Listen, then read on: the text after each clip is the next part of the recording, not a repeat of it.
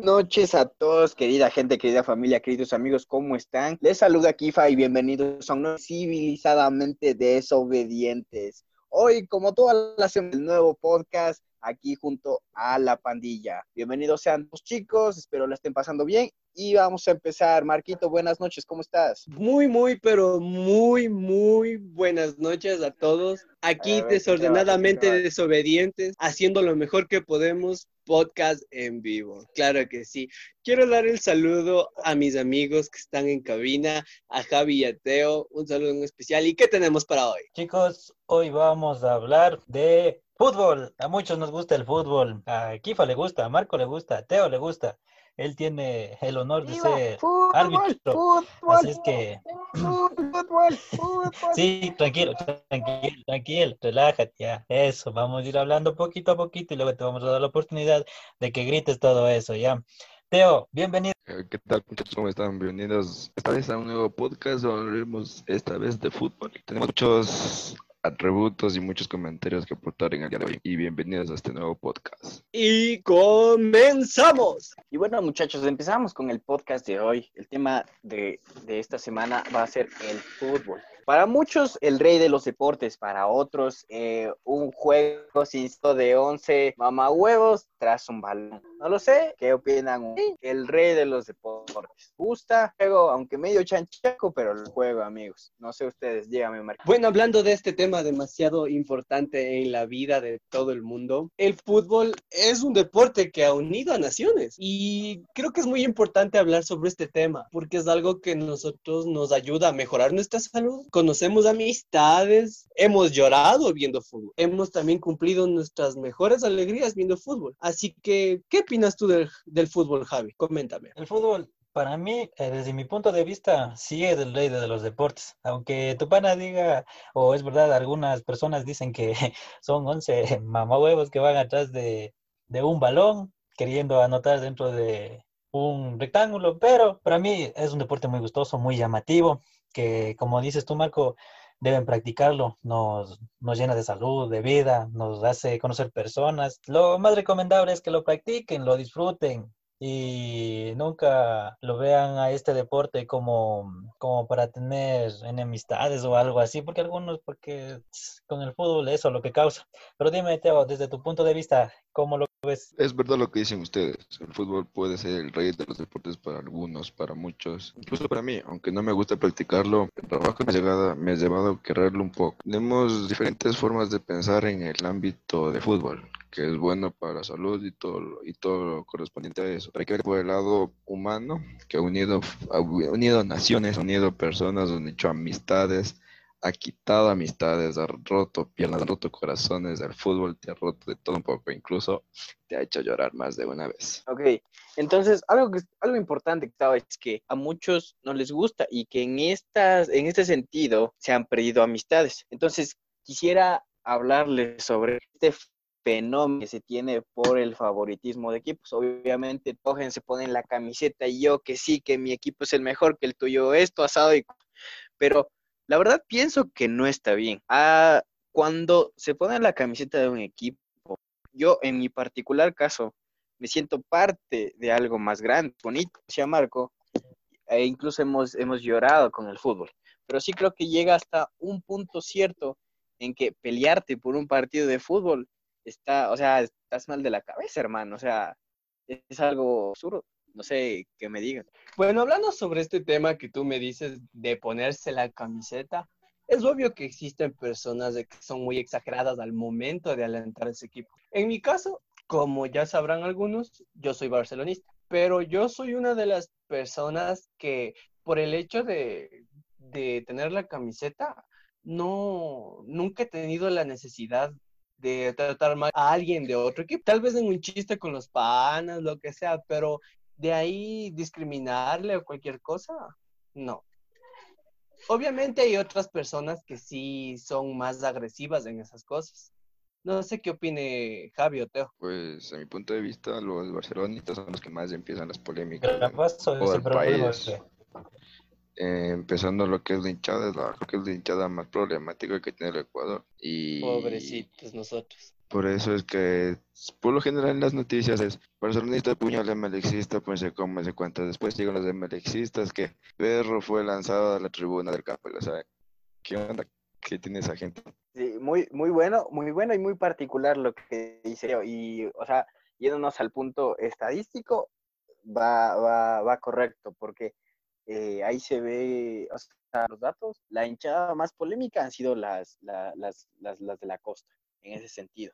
Pero también siente que, o sea, al ponerse la camiseta, discrimina mucho a las personas y, más por redes sociales. Y, o sea, nadie te dice que está, que está mal, porque, o sea, en tu muro puedes publicar que tú quieras, pero llegar al punto de estar atento a, a, a cualquier tipo y estar ahí dándole y dándole duro, o sea, a mí, la verdad, o sea, mm, me de cierta manera, pero trato de evitar esas cosas. Yo tengo un amigo que es así y por eso es como que te tomo el ejemplo. Saludos, Daniel, si me estás escuchando, no sé. Pero bueno, yo, yo sé que, que, John me va a ayudar a mí. Yo que va pensé a que el Marco. Ah. A ver, pero ¿de qué sentido? Que que defienda a las personas, a los barcelonistas, melexistas, para mí todos son lo mismo, sino que no se ha llegado a un punto extremista en realidad, como dice Teo, en algunos que han cogido, han lanzado palos o cuchillos o balas al otro lado o se han matado por afuera. Todos los equipos existe eso. Seas hincha de cualquier equipo. E incluso cuando estás perteneciendo o estás jugando en una, una, liga barrial o cantonal o provincial, lo mismo eres. Sí o no, a ver, no, no pasa solo esto a nivel de, equipos grandes. Eh, y sí, sí, exacto, y comparto lo mismo que tú dices. No, yo no soy así, pero, o sea, verás, o sea, he visto, he visto casos, e incluso, o sea, es que se puede sentir, eh, se puede palpar a simple vista, a simple vista, porque todos tenemos eh, eh, ligas barriales y esas cosas, y, o sea, se siente. Entonces, en ese sentido, creo que también es el momento en el que estoy jugando y que quieres ganar y esas cosas. Eh, creo que en esto Teo ha visto, ha, de haber visto más, más, más, más de estos ejemplos por lo que, por lo que sé. Pues sí, he visto amistades romperse dentro de una cancha de fútbol porque el uno juega en un equipo, el otro juega en otro equipo, que porque le empujó y esto que es otro. Hay cosas que se ve que tú ni te imaginas, te juro, ni te lo imaginas. Por ejemplo, hay un, hay un, hay un chico que no sé si escucha el podcast, se llama, bueno, le dicen Zurita. Es un, es un, es un fideo, literal, es un fideo. Y el otro día me tocó a mí literal dirigirlo a él y fue a chocar contra una mole. O sea, ¿te imaginas un fideo chocar con una mole y pedir falta el fideo? Es como que no. Y por eso es que la gente a veces se disgusta en lo que es el ámbito de trabajo. Pero hay otro chico también, Marco Sanabria, creo que es, que simplemente es acherísimo, se corre solo a pegar, le tocan y él está llorando por un lado y por el otro. Si no me lo creen, pregúntale. cabe, cabe recalcar que la presencia de aquí de Teo es muy importante porque Teo es árbitro, trabaja en la federación y ha tenido el honor y el placer de, de pitar, dirigir diferentes partidos a nivel nacional. Y en lo que yo soy hachero, no comparto. Yo soy de la ideología, soy de la ideología, si me golpeas, te golpeo. Y ese es un buen punto para hablar ahora. Los tipos de jugadores. ¿Con qué jugadores se han encontrado usted en la cancha? Yo, por ejemplo, la mayoría del tiempo me encuentro con ese tipo de jugadores que se creen Ronaldo, esos jugadores que van a romper rodilla, son hacherísimos. No sé ustedes qué jugadores han encontrado en la cancha. Pero Marquito, dígame usted, ¿qué, qué, clase de jugadores es que Yo, chuta, ¿qué te digo? Pues soy alguien que no, no es muy hábil para las gambetas y esas cosas. Tal vez me defienda en, en ámbitos de, de velocidad. O sea, no soy muy hábil, pero intento defenderme. Aunque tengo un poco más gusto a tapar. Y Javi es un testigo fiel de las cosas que he hecho en el arco, así que creo que en estos tiempos más me dedico al arco que a jugar. Y, pero dígame, ¿cuál es su, su apodo referente a estas características que nos acaba de dar. Algo así medio, no medio que tengo un apodo. No te podría decir. Bueno, Bueno, eh, Hechos, escucha, Marco. dígame Javi, creo que usted tiene Eh, algo importante que decir. Claro, eh, no sé si recuerdan hace, hace un tiempo atrás, se lució, ¿para qué? Tengo que reconocerlo, Marco se lució ganándose un partido de, en la universidad y desde ahí, bueno, a mi parecer, lo puedo decir la Gacela Sanabria, porque ese partido se corrió no sé cuántos kilómetros, pero se corrió terrible. ¿Y saben qué fue lo peor de todo La eso? Gacela Que al San- final estaba haciendo un buen partido y lo saquen. ¿Pueden creerles? Pero ¿qué le faltó patita? Simón, ¿O no, no, no, no le faltó. Para mí, le dejó así. las patas en la cancha, literal. Literalmente se corrió terrible, ya te digo, se pegó un partido que, bueno, jamás lo había visto que se haya pegado un partido así anteriormente, se lució bien, dominaba bien, pero faltando unos 20 minutos, estando haciendo un excelente partido, lo sacan y ponen a Humán. Ese era lo contrario, esa era la tortuga vuelta, no era la gacela. Ni dos corridas a toser. Marco es testigo de eso. Eh, pues gracias. Eh, Teo también me ha visto jugar demasiadas veces en diferentes campeonatos. ¿Qué tiene que decir tú, Teo, usted? Que comparto la idea de, de Javi, que sí, es verdad que corre bastante. Parece, parece que tiene tres pulmones, no sé. Pero sí mismo hay momentos ¿Sí en le que ha, sí le ha pitado algún, algún partido, Teo? Sí, algunas, literal, algunas. Bastantes, por no decir toda la vida. Ya, y ahí no le ha visto que es así medio alevoso para que le otro apodo, aparte del de la zanahoria. Ahorita como habla bastante en el estadio son para ponerle en vez de la gacela el tímido Sanabria, que no dice ni un pío. Uy, Es- eso sí es verdad. la cuchara sanabria, dígale. no, eso sí es verdad. Es que aquí donde yo vivo es como es una presión demasiado grande jugar en un campeonato. Porque aquí en Chimbo existen demasiados buenos prospectos para el fútbol. Y es como una su, superación personal dar un buen partido, sabiendo que existen defensas excelentes, delanteros excepcionales. Claro que también existen su bola de tirados a buenos, pero hay que saber sobrellevarlo. Yo también puedo acotar que todos ustedes ah, uy. al lado mío. al lado mío han jugado excelentes partidos. Eh, John tiene un excelente manejo del balón, nos entendemos demasiado bien cuando jugamos. Con Kifa también las jugadas estratégicas que a, a veces hacemos y les terminamos ganando la cola de la apuesta en los partidos.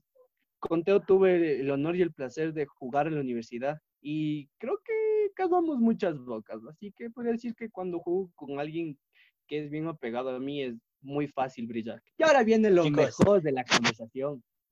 No, el punto clave. Vamos, hablemos sobre los árbitros. ¿Qué opinas? sobre los árbitros. Verá, es un, ahorita que, que se me, que, que me dice eso y se me viene una ley. Si tú árbitro, yo te digo la puteada que le hizo Pancho Ceballos al árbitro en la, fina- en la final de, no me acuerdo qué año era, y bueno, pero fue con Ramelec, puteada histórica. Y, pero, ¿a- árbitro, ¿merecen estas puteadas? a veces solo la hincha caliente o los, o los falsos resultados, que dice, oye, pero yo vi esto, oye, pero es falta, vos no viste, y le gritan árbitro vendido. ¿Qué dice el Yo solo diré lo siguiente. Los toros de, lejas, de lejos se ven más fáciles torear, ¿no es cierto? Quisiera que alguna vez uno de ustedes estuviera en la cancha en mi lugar, a ver qué es lo que quisiera. Eh, más. yo puedo corroborar lo que dice Teo, porque yo también he sido árbitro eh, de, de partidos de indoor.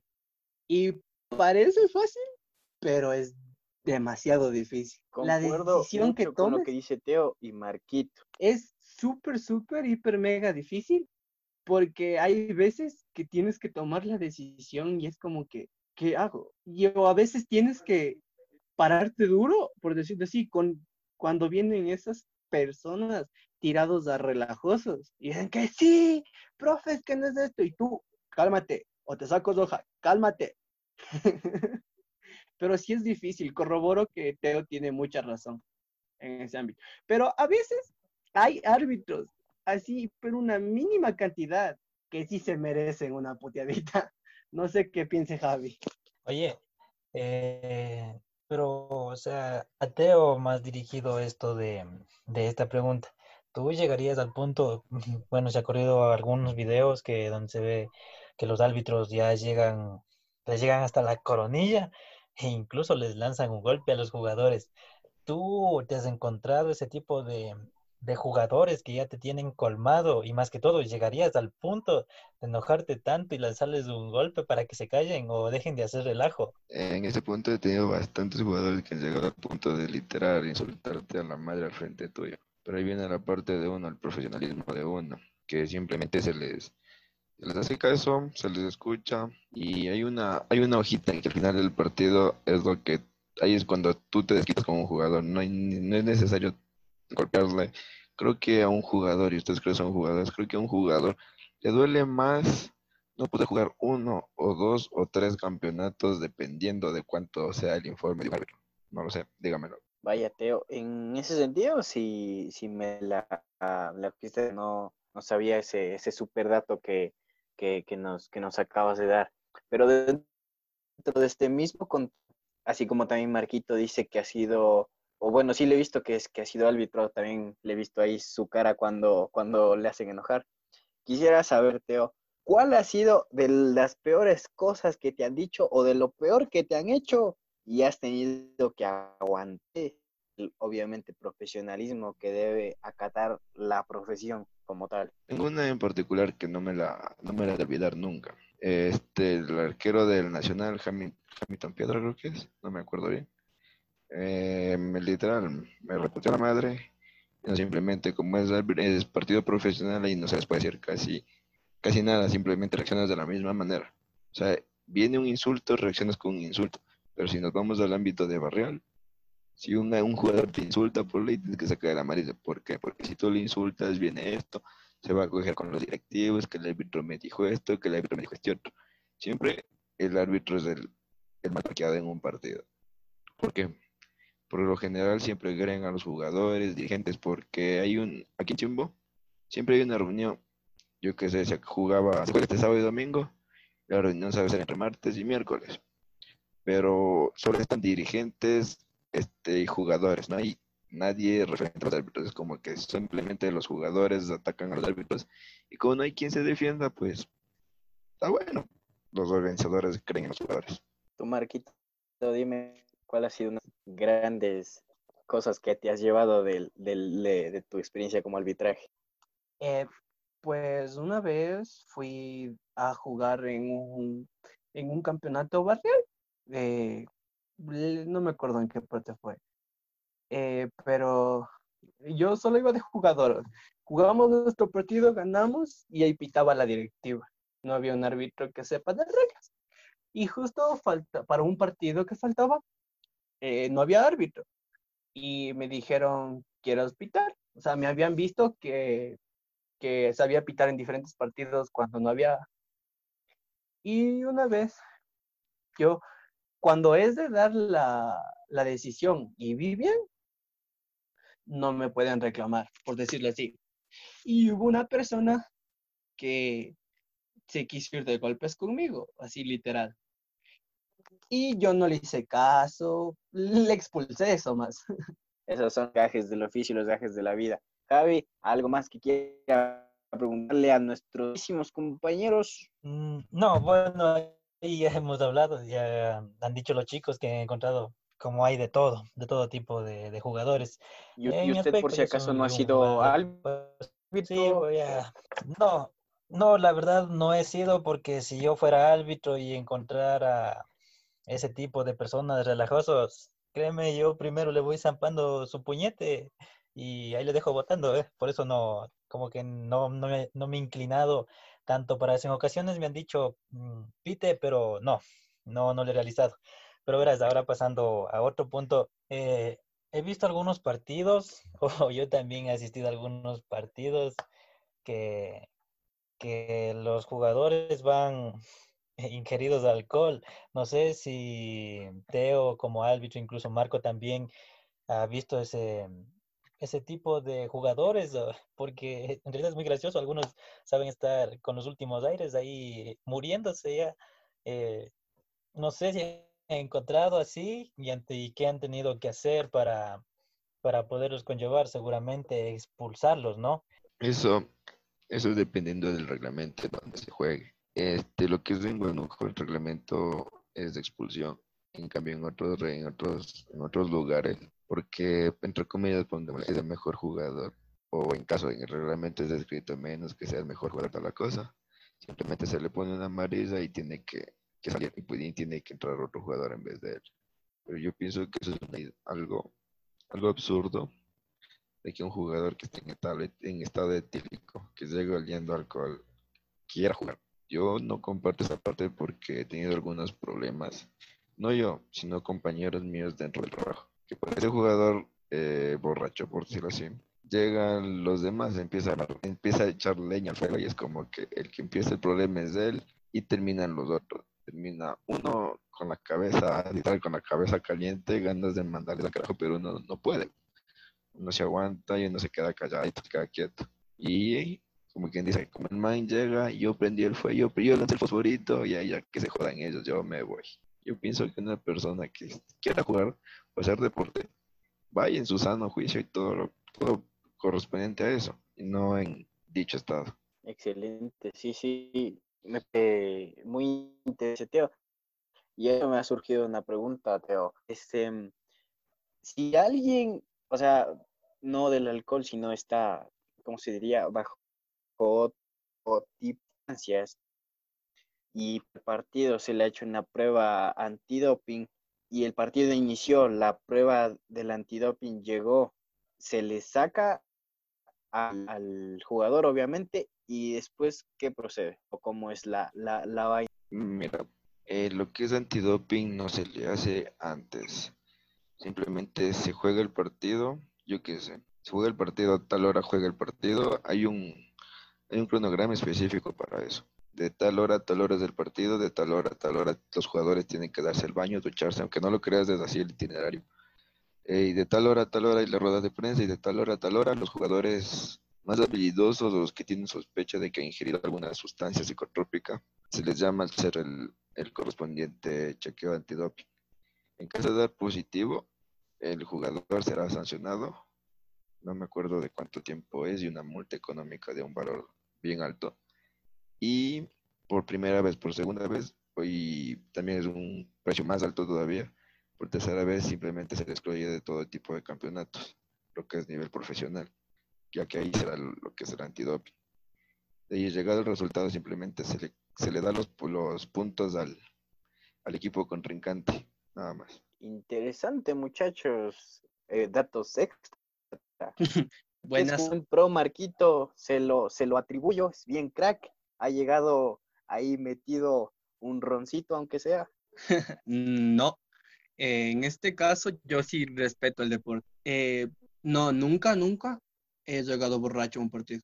Y bueno, chicos, ya hemos hablado de todo un poco, pero a ver, háblenme en especial Marco y Kifa han jugado partidos eh, para universidades, para su barrio, todo eso.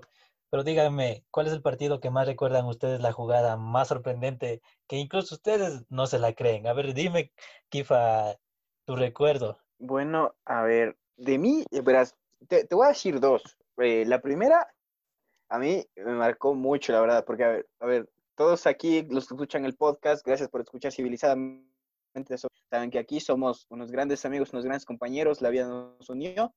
Y en estos caminos, una vez, eh, no, en la que había un campeonato, super campeonato, y, y le llevó a jugar al Marquito. Y en un partido de esos, Marquito estaba tapando. Y, y no creerán que el nacido ese coge la bola y se sale del arco que le hace la gambeta al uno, que va por el otro y llega arco, pero se mamó el gol viejo. Pero esa que, le, que, tengo en mi mente de, del, del corriendo hacia el arco es, hijo, al bestial.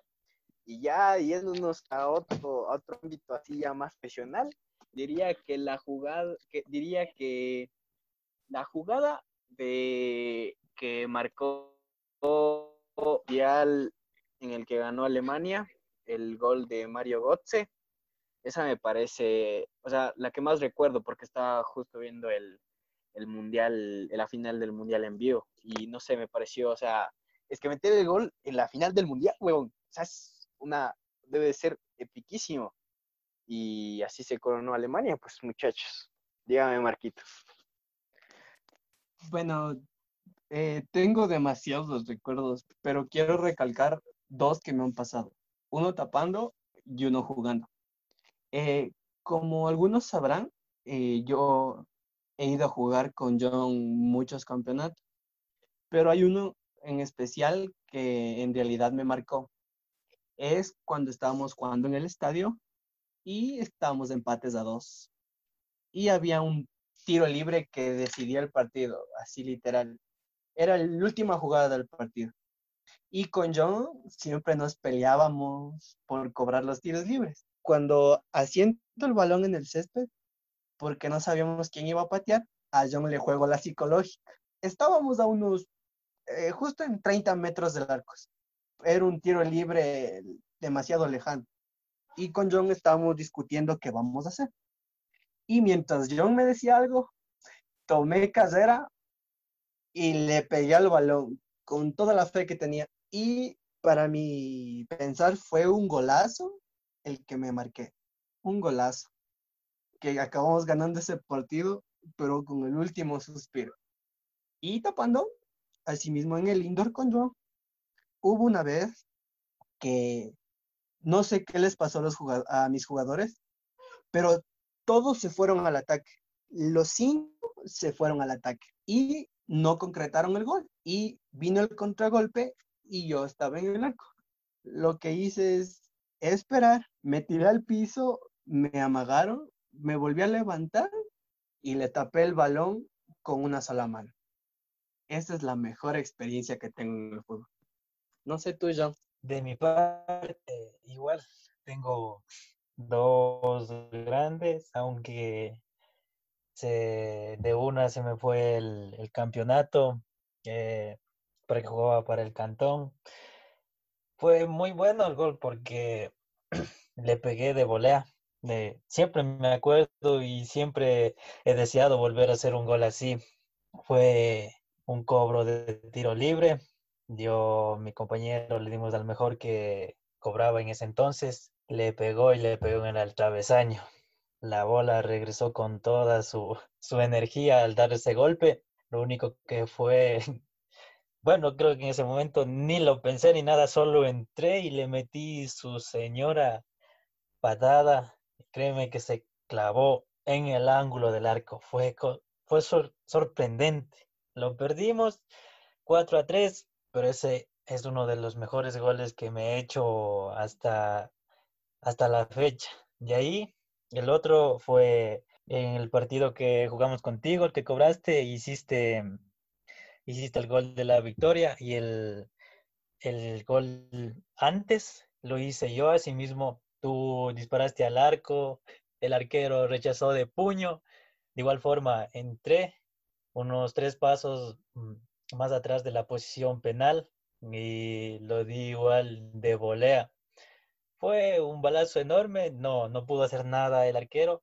Esa es una de las dos jugadas que ahora los tengo muy presentes y siempre eso motivan a seguir adelante. Así que chicos, hagan deporte y siempre busquen hacer grandes goles. Ahora sí, Teo, cuéntame. Yo, al igual que ustedes, tengo dos experiencias inolvidables. Eh, la primera es eh, dirigirle al Nacional de primera categoría versus el Uni Bolívar aquí en la ciudad de Uganda, donde como les conté recibí la puteada más grande del mundo, pero al igual que como dije, se les responde de la misma manera, simplemente aguantar y aguantar de parte y parte. Y la segunda es igualmente dirigirle al, a mi ídolo de la infancia, al Nina Caviedes, aquí mismo en la ciudad de Guaranda. Y estar presente en el mismo gol como lo hizo la selección una vez. De la misma manera, es como volver a recordar ese gol de la selección y verla así frente, frente a ti en vivo y es lo mejor que te pudo haber pasado, lo mejor que me pudo haber pasado a mí. Qué bestia ese Teo. Ese Teo, es que, qué, qué suerte. Eh, me imagino que el, el gol que dices debe de ser el que, el que anota de cabeza, ¿verdad? No, el gol que hace de media chilena. El gol que hace de media chilena. No me acuerdo qué selección, pero el gol que hace de media chilena. Ah, ya, ya, ya, ya, ya. Bueno, muchachos, qué, qué, qué, qué gran experiencia. Y como ven, aquí hay de todo, señores. Hay futbolistas, hay músicos, hay freestylers. Tenemos un, un, un árbitro profesional. Javi, te doy la palabra. Así es, muchachos, tenemos de todo aquí en este grupo, ¿no? ya saben, si hay un campeonato, invite. No, mentira. bueno, chicos, esto ha sido el final del trabajo de hoy. Recuerden siempre escucharnos. Les agradezco infinitamente por cada vez que nos escuchan. Y, y me despido, les envío un enorme abrazo psicológico y cuídense, hagan deporte, hagan ejercicio. Recuerden que esto es para ser amigos, para unirnos más, no para pelear. Así es que, chao. De mi parte, me despido. Bueno, muchachos, como siempre, todas las semanas les agradecemos por estar aquí. Ya lo saben, aquí tienen de todo, pero más, tienen amigos a los que pueden contarles lo que sea. Y nosotros vamos a estar hablando de los temas que todos ustedes nos digan. Entonces, con nosotros será hasta la próxima semana. Gracias por escuchar Civilizadamente Desobediente. Pueden encontrarme en Instagram como arroba his name is Kifa. Y nos vemos pronto. Chao, muchachos. Bueno, muchachos, ha sido un gusto y un placer compartir esta noche con ustedes. Espero que hayan disfrutado el podcast de la mejor manera. Y recuerden que nos pueden escribir a nuestras redes sociales. Dos datos importantes. Vamos a crear el canal de YouTube del Desordenadamente Desobedientes porque creo que es necesario. Y formalmente quiero presentarles que Teo es el nuevo integrante del grupo y lo vamos a tener para los siguientes podcasts en adelante. Así que yo soy Marcos Senabria. De mi parte, un abrazo grandote y nos vemos en la siguiente. De mi parte igual, un gusto haber seguido, un gusto haber trabajado nuevamente en, en este prestigioso podcast. Gusto y nos vemos a la, hasta la próxima. Chau, chau. ¡Viva!